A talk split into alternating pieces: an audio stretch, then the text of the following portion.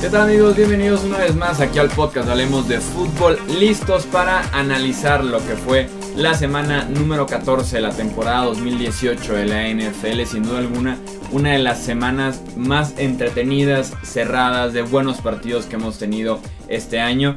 Y ya estamos aquí listos para brindarles nuestra opinión, nuestro análisis de cada uno de los partidos que sucedieron este domingo, la semana 14. Yo soy Jesús Sánchez. Muchas gracias por estar aquí nuevamente con nosotros aquí en Hablemos de Fútbol. Me acompaña para hacer el análisis mi amigo Rudy Jacinto. Bienvenido, Rudy. ¿Qué tal, Jesús? Gracias por la invitación. Sí, una semana muy emocionante, de fuertísimas implicaciones de postemporada. Hubo un par de, equipos que se desmarcaron, otros más que se desmoronaron por completo y eran los que menos lo habíamos pensado, en por lo menos en el análisis previo. Lo comentamos a profundidad y pues más o menos damos una idea de cómo están posicionados los equipos porque quedan ya tres semanas para definir la postemporada. Sí, ya saben que era necesario a partir de este momento sacar la calculadora y ver la imagen de los playoffs. Y la cerveza. Y también calculadora y la cerveza. Y aquí vamos a actualizarlos justamente de cómo está esa situación. En los controles operativos, como siempre, está mi amigo Edgar Gallardo, a quien le agradecemos muchísimo su colaboración en este programa de esa manera. Y ahora sí arrancamos con la actividad, porque como les decía, fue bastante entretenida, bastante eh, movida lo que fue el domingo, la semana 14. Arrancamos en Kansas City, Missouri, donde los Chiefs ganaron 27 puntos a 24 frente a los Ravens en un partido que se fue a tiempo extra. Un choque de estilos que nos dio un muy buen partido, una defensiva de Baltimore que tuvo un, primer, un muy buen primer mes de temporada, después se cayó un poco para octubre, eh, parte de noviembre, después ya está ahorita repuntando a ser una unidad buena, otra vez una unidad dominante, así lo fue frente a Kansas City, creo que cumplieron y de sobra con constante presión a Patrick Mahomes, tanto ganando duelos individuales en la línea de golpeo como con defensivos eh, adicionales. En total fueron 15 golpes que le dieron a Patrick Mahomes a lo largo de este partido. Y Mahomes se vio obligado a improvisar, a crear por su cuenta, a ganar segundos, a ganar yardas como pudiera, tratar de ser efectivo a pesar de esta constante presión. Sabemos que es de los mejores corebacks en hacerlo en toda la NFL. Eh, y fue justamente lo que hizo improvisando tuvo un pase increíble en la última serie ofensiva del tiempo regular en cuarta oportunidad a Tyreek Hill. Después otra vez improvisa con la presión, otra vez en cuarta oportunidad para eh, convertir incluso hasta el touchdown en esa misma jugada. Entonces Mahomes cumplió en ese sentido, se pudo eh, ajustar bien a lo que ofrecía Baltimore a la defensiva durante todo el partido y sacan una victoria importante porque también ganaron los Chargers y porque se despegan eh, en esa pelea el primer sembrado con la derrota de Nueva Inglaterra, de Houston y de Pittsburgh.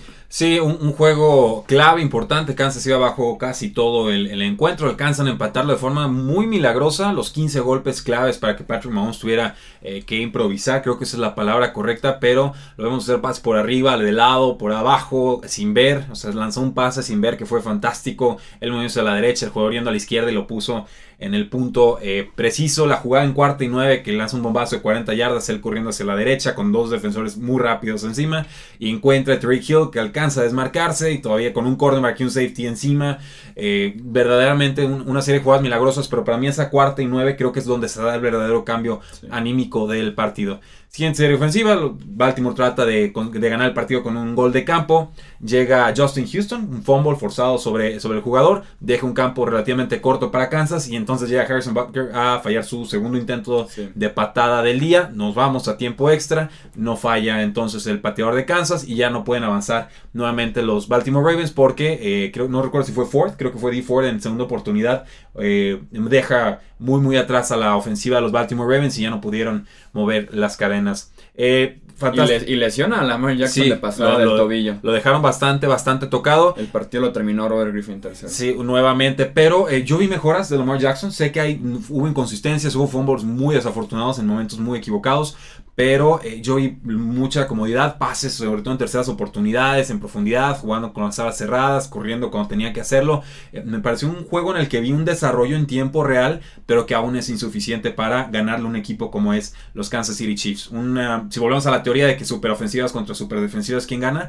Esta es una prueba más quizás de que las ofensivas tienen eh, en general las de ganar, pero ciertamente Kansas sufrió y muchísimo para ganarle a lo que yo creo es la segunda mejor defensiva en toda la la NFL. Baltimore sigue siendo un fuerte contendiente por un lugar de comodín. Kansas eh, se desmarca.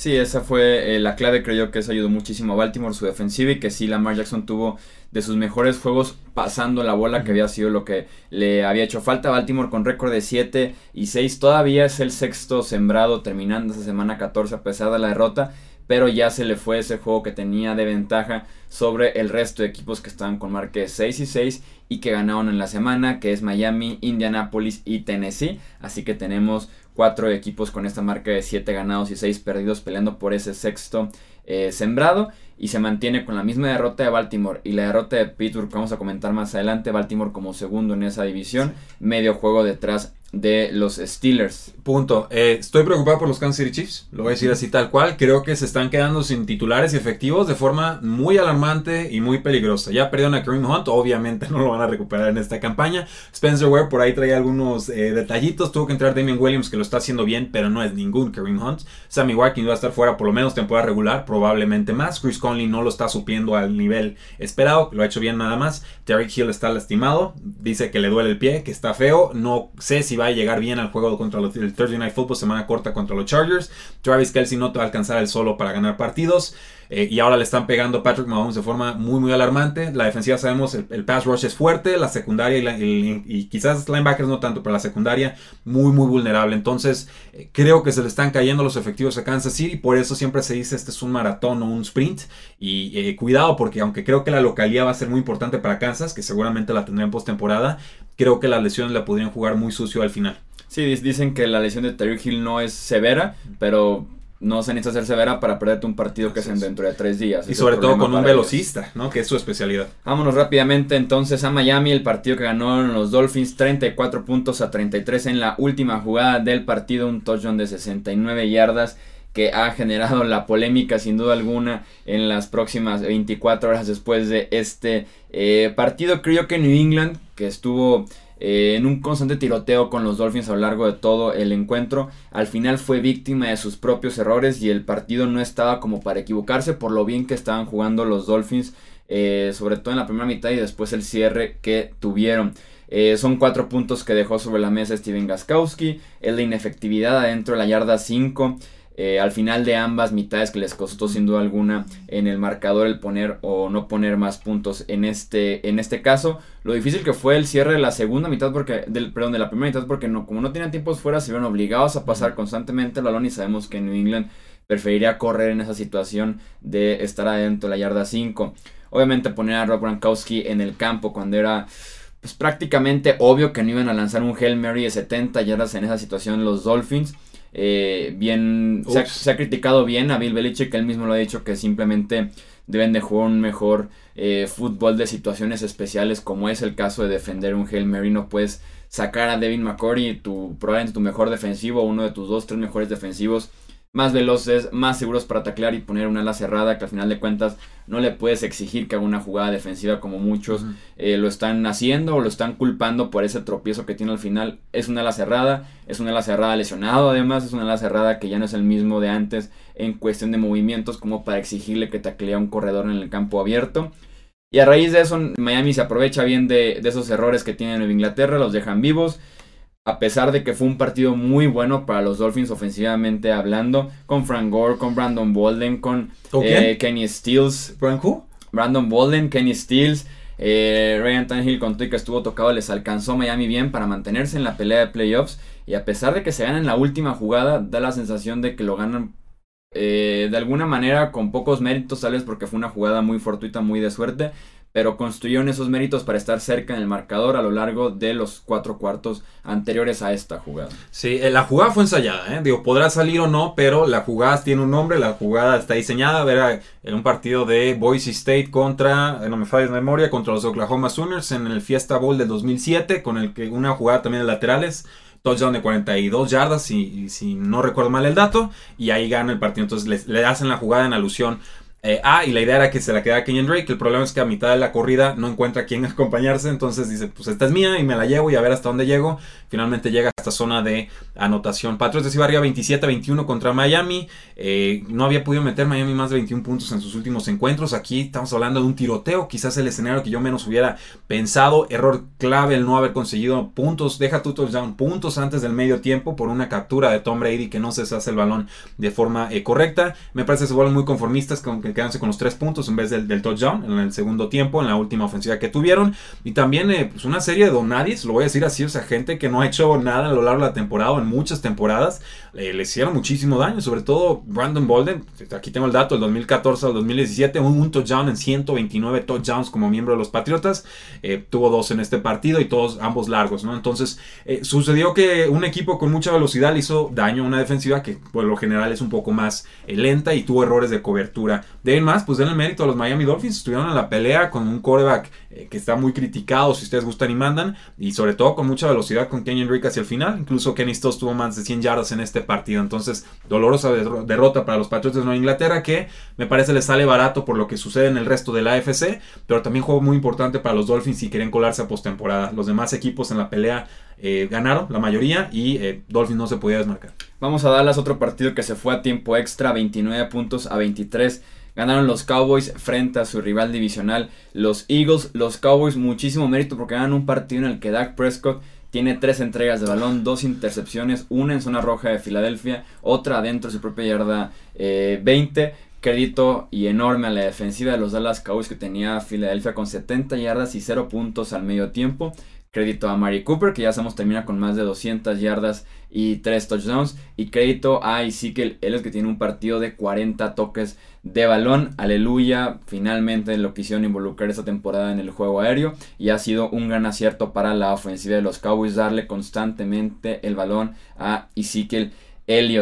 Eh, lo de Mari Cooper ha sido espectacular. A mí me gustaría tocar ese tema porque yo fui de las personas que estaba en el tren de un error grandísimo el haber traído a Mari Cooper, un precio muy alto que se pagó por un receptor que sí tiene muchísimo talento, un talento de primera ronda, pero que también tiene unas distracciones enormes que no lo habían dejado despegar como se esperaba de él, por lo menos en Oakland. En seis partidos con eh, los Raiders este mismo año, 22 recepciones, 280 yardas, un touchdown. Y el mismo Mari Cooper en 6 juegos con los Dallas Cowboys este mismo año, 34 recepciones, 642 yardas, 6 touchdowns. Kevin se acopló a la ofensiva, es justo lo que necesitaban los Cowboys. Y qué bien le, caen, eh, le cae perdón, Cooper como receptor número uno a este Dallas yendo a diciembre y a enero como un rival peligroso porque ahí está la defensiva, ahí está el juego por tierra y ahora también tienes a un jugador que te puede sacar las papas del fuego como lo hizo Cooper en el tercer y último cuarto cuando Prescott la estaba pasando muy mal a la ofensiva. Llegó Cooper, cargó con esa ofensiva aérea y tienes a los Cabos ganando este partido 29 puntos a 23 en el tiempo extra. Sí, pero eh, las Águilas de Filadelfia quedaron muchísimo de ver. 56 minutos tenía menos de 100 yardas aéreas Carson Wentz, no encontraban absolutamente nada. Dallas empecinó una y otra y otra vez en mantener a las Águilas de Filadelfia en el partido. Me parece que los referees un factor en este juego. Primero con un fumble en el que yo vi a cinco jugadores de Águilas sobre el balón. Se hace la escaramuza y al final sale uno de Vaqueros de Dallas con, el, con la pelota. Ni se marcó como un fumble, de, no un fumble recuperado por, por Águilas, sino un fumble en general tiene que castigar las águilas y en la revisión no les conceden el, cambio, que para mí era obvio. Eh, les meten el, castigo, les cuesta un timeout. Ya después, en la, al final del partido, un, el touchdown largo que recibe este ala cerrada número 2, Dallas Goddard, le marca una interferencia de pase verdaderamente ridícula. o sea, una jugada normal, casual, sin mayor problemas, que acaba en touchdown, queda anulado, casi le cuesta el tiempo extra a las Águilas. Pero del momento de los Vaqueros de Dallas con una super defensiva, gran juego terrestre. Mari Cooper desactivó todos los problemas que tenían a la ofensiva de este equipo y a pesar de Dak Prescott se acaban adelante este partido. Destaco mucho la dupla de linebackers Jalen Smith y Leighton Van Der Esch, quizás la mejor dupla joven de linebackers en toda la NFL y me gusta mucho ver cómo los Vaqueros de Dallas van contracorriente en, este, en estos momentos. Super ofensivas en la NFL es lo que llevamos hablando toda la temporada y aquí estamos Vaqueros de Dallas con juegos defensivos muy apretados, ganando marcadores por cierto menos puntos. Juego terrestre me parece que están haciendo algo muy distinto al resto de la NFL, pero que en ese mismo poder controlar el balón el tiempo de posesión le puede hacer mucho daño a algún equipo en postemporada. Sí, y cada semana un liniero defensivo diferente está lanzando la mano, lo cual ayuda muchísimo para Dallas que tomó una ventaja eh, de dos partidos en el este de la conferencia eh, nacional. Ellos tienen récord de 8-5 como líderes de la división, cuartos sembrados en la NFC, mientras que Filadelfia tiene marca de 6 y 7, de momento fuera de la postemporada. Y es un golpe casi de knockout para Dallas, que tiene, como les decía, dos juegos de ventaja y además venció a Filadelfia en los dos partidos esta temporada, así que realmente tiene dos juegos y medio de ventaja porque tendrá que Filadelfia superarlos en su récord, o sea, ganar los tres que le quedan y que Dallas pida los tres que le quedan. Así de sencillo eh, es el escenario para Filadelfia, pero se ve muy difícil que eso pase. Pasamos entonces a Chicago para cerrar esta ronda de partidos, la victoria 15 puntos a 6 de los Bears sobre los Rams de Los Ángeles. El partido en el que la... Yo lo voy a recordar de esta manera. El partido en el que la secundaria de los Bears se emparejó al trabajo y el nivel que estaban mostrando los frontales de Chicago. Eh, creo yo que cada semana teníamos partidazos dominantes de Khalil Mack, muy buenos juegos también de Eddie Goldman, de Akim Hicks en el centro de esa línea defensiva, con Smith corriendo por todo el campo de juego. Pero este fue el partido en el que la defensiva secundaria intercepta a Jared Goff dos veces, en el que compiten prácticamente en cada una de las recepciones que tienen los receptores de los Rams, en el que batean varios balones. Entonces se emparejó el nivel de, las, de los eh, cuatro atrás con los siete de enfrente. Se sintió la diferencia, la pareja de safeties de, de Chicago está jugando el mejor fútbol de su, de su carrera como pareja profunda.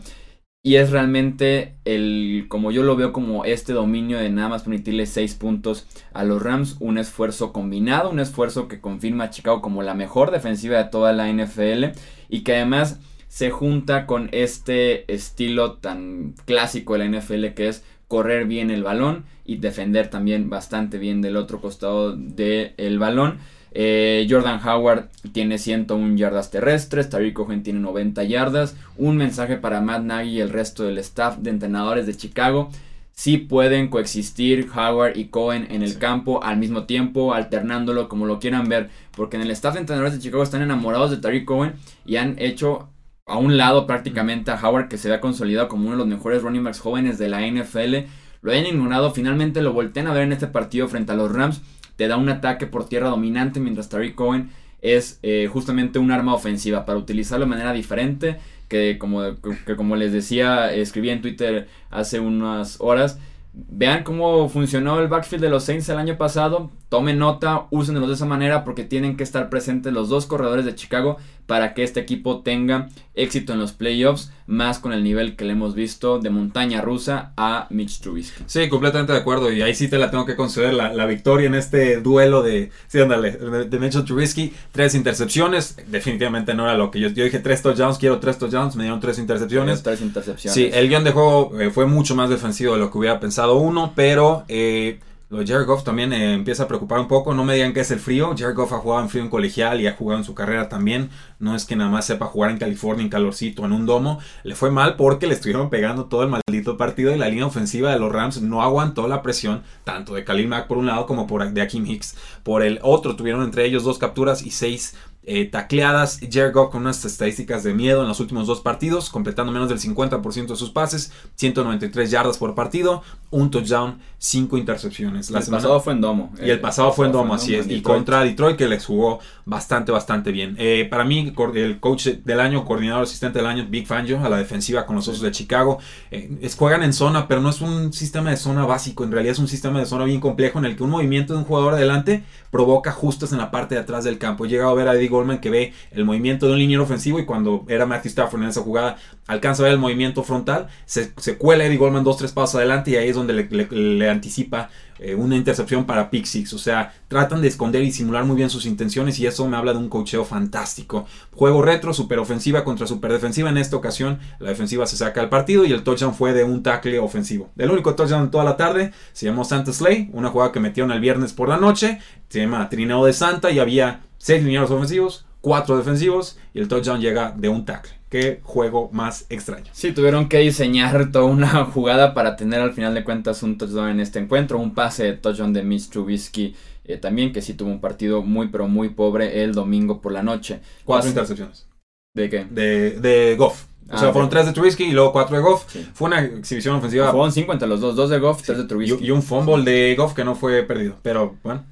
Pasamos entonces a platicar de manera un poco más veloz del resto de los partidos de este domingo. Pasamos a Oakland, la victoria 24 puntos a 21 de los Raiders sobre los Pittsburgh Steelers. Derek Carr lleva tres semanas a un muy buen nivel, el mejor periodo probablemente de la era de John Gruden. Eh, por lo menos y contra los Steelers se le reconoce el cierre del partido, dos touchdowns con su equipo abajo en el marcador dio muy buenos tintes de Carr de aquel eh, quarterback que vimos hace un par de temporadas. Big Ben salió gran parte de la segunda mitad por una lesión en las costillas. Josh Dobbs lo hizo muy, pero muy mal. Creo que tuvo tres, dos despejes, una entrega balón y una vez que no convirtió en cuarta oportunidad. Regresó Big Ben a meter a los Steelers al partido y tenían la oportunidad de empatarlo en los últimos segundos con Chris Boswell que se resbaló en su intento de gol de campo y falló su segundo intento del partido, este para empatar el partido, y así fue como los Steelers se llevaron la derrota de Oakland. Sí, eh, si estaba Big Ben para jugar y no lo metieron, eh, derrota merecida, Steelers no tiene garantizado ni siquiera el pase a postemporada, ¿eh? empiezan a echar matemáticas y se van a asustar. Muy feo cierre para los Steelers, pero Indianapolis le ganó 24-21 a los Houston Texans, un partido en el que los Colts se vieron muy distintos a lo que han mostrado sobre todo la semana pasada y le rompen una racha de nueve victorias a los Texans, con lo cual se mantienen en la pelea por el comodín y sobre todo destacar lo de T.Y. Hilton que llegó lastimado a este partido pero dominó como normalmente lo suele hacer contra los Texans, 199 yardas, mientras que Eric Ebron tuvo 4 recepciones, 65 yardas y un touchdown. Gran victoria de los Colts, una dolorosa derrota de los Houston Texans. Debí haberme quedado con mi pick de los Colts a pesar de todos los ah. lesionados. Nueva Orleans visitó a Tampa Bay y sacó la victoria 28 puntos a 14. Estaban perdiendo 14-3 al medio tiempo con solo 104 yardas totales muy pobre que una ofensiva eh, por parte de los Saints en la primera mitad. Después ya para el tercer cuarto llega Taysom Hill, este eh, quarterback suplente, diagonal receptor, diagonal Tyren, diagonal estrella, equipos especiales, a darles la chispa, bloquea un despeje, deja a New Orleans en la 20 de Tampa Bay y los Saints proceden a anotar tres touchdowns consecutivos para eh, finalmente tomar la ventaja en este partido y ya ponerlo en la congeladora. James Winston tuvo otro partido esta vez reservado, sin tantos errores, pero sí, sin duda alguna, peor de los que había tenido en las dos semanas anteriores. Esta vez sí lanzó, intercepción, menos del 50% eh, de sus pases, pero como tal no fue el su culpa la derrota de Tampa Bay y eso pues se agradece en el caso de James Winston. Ah, completamente de acuerdo. Los Chargers vencieron 26 de 21, se esperaba una paliza, terminó siendo un juego muy cerrado y casi se llevan una derrota humillante los Chargers en casa. Un touchdown que le quitaron al quarterback suplente Jeff Driscoll por lanzarse hacia adelante. Eh, termina tocando su rodilla en el campo. La nueva regla dice que si toca alguna parte de tu cuerpo al momento que te avientas o te barres, ahí muere la jugada. Se queda media yarda de la anotación y finalmente no logran empujar la pelota. Creo que esa fue una jugada clave. Se lastima Austin Eckler, no sabemos si regrese para la semana 15, semana corta contra los eh, Kansas City Chiefs.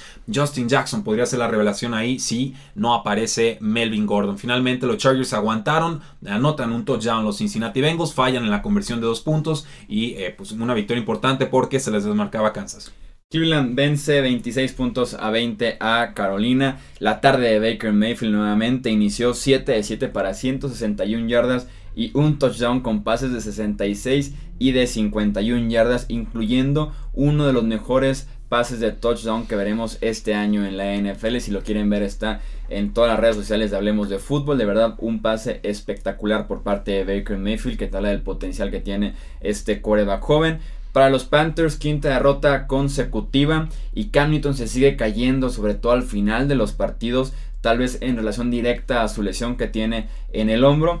En series consecutivas perdiendo por 6 puntos con el juego en la línea ya muy cerca del final. Newton se equivoca en una cuarta de gol en un pase errático y después en la siguiente serie ofensiva lanza una intercepción. Entonces sí es preocupante lo que está pasando con Cam Newton y parece eh, real la lesión y también la cirugía en el offseason. Sí, ¿recuerdas ese juego de dos puntos que flotó y no que decían jugársela y la manda toda mal? Sí. Es el hombro.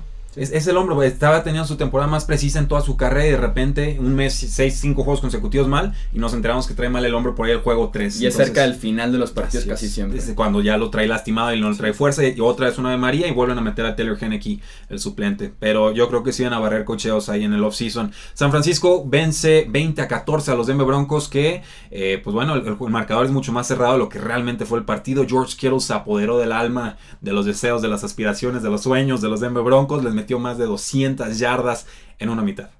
eh, estratosférico. Estaba a 5 yardas de romper el récord de más yardas para una ala cerrada en un partido y no le volvieron a lanzar un pase al pobre. Verdaderamente tristísimo. Shannon Sharp tendrá que estar muy contento de que aguantó su marca. Pero, eh, pues bueno, eran 210 yardas y un touchdown de 85. De ahí en más, destacar que Nick Mullins lleva en dos partidos la mayor cantidad de yardas desde algún juego de Joe Montana.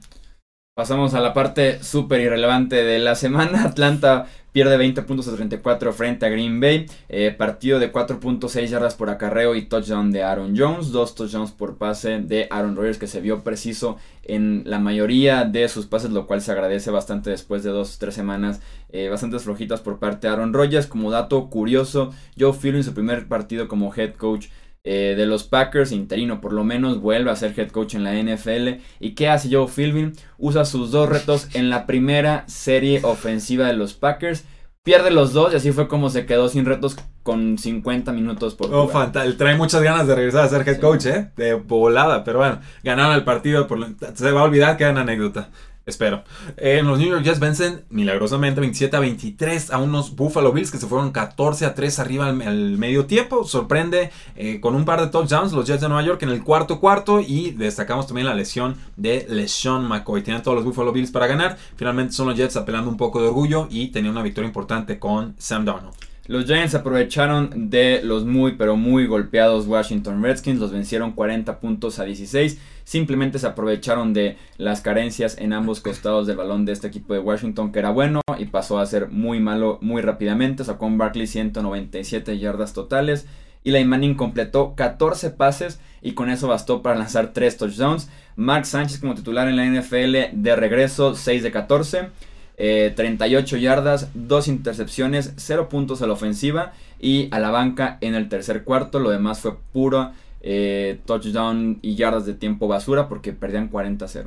Sí, y metieron a Josh Johnson, que no había jugado desde 2011 en la NFL, fantástico. Pero bueno, Colin Kaepernick lleva dos años fuera, entonces ya no puede rejugar, según estos coaches, ¿verdad? Qué bueno que se estén ahogando en su mediocridad. Eh, Detroit 17, Arizona 3. Buen análisis.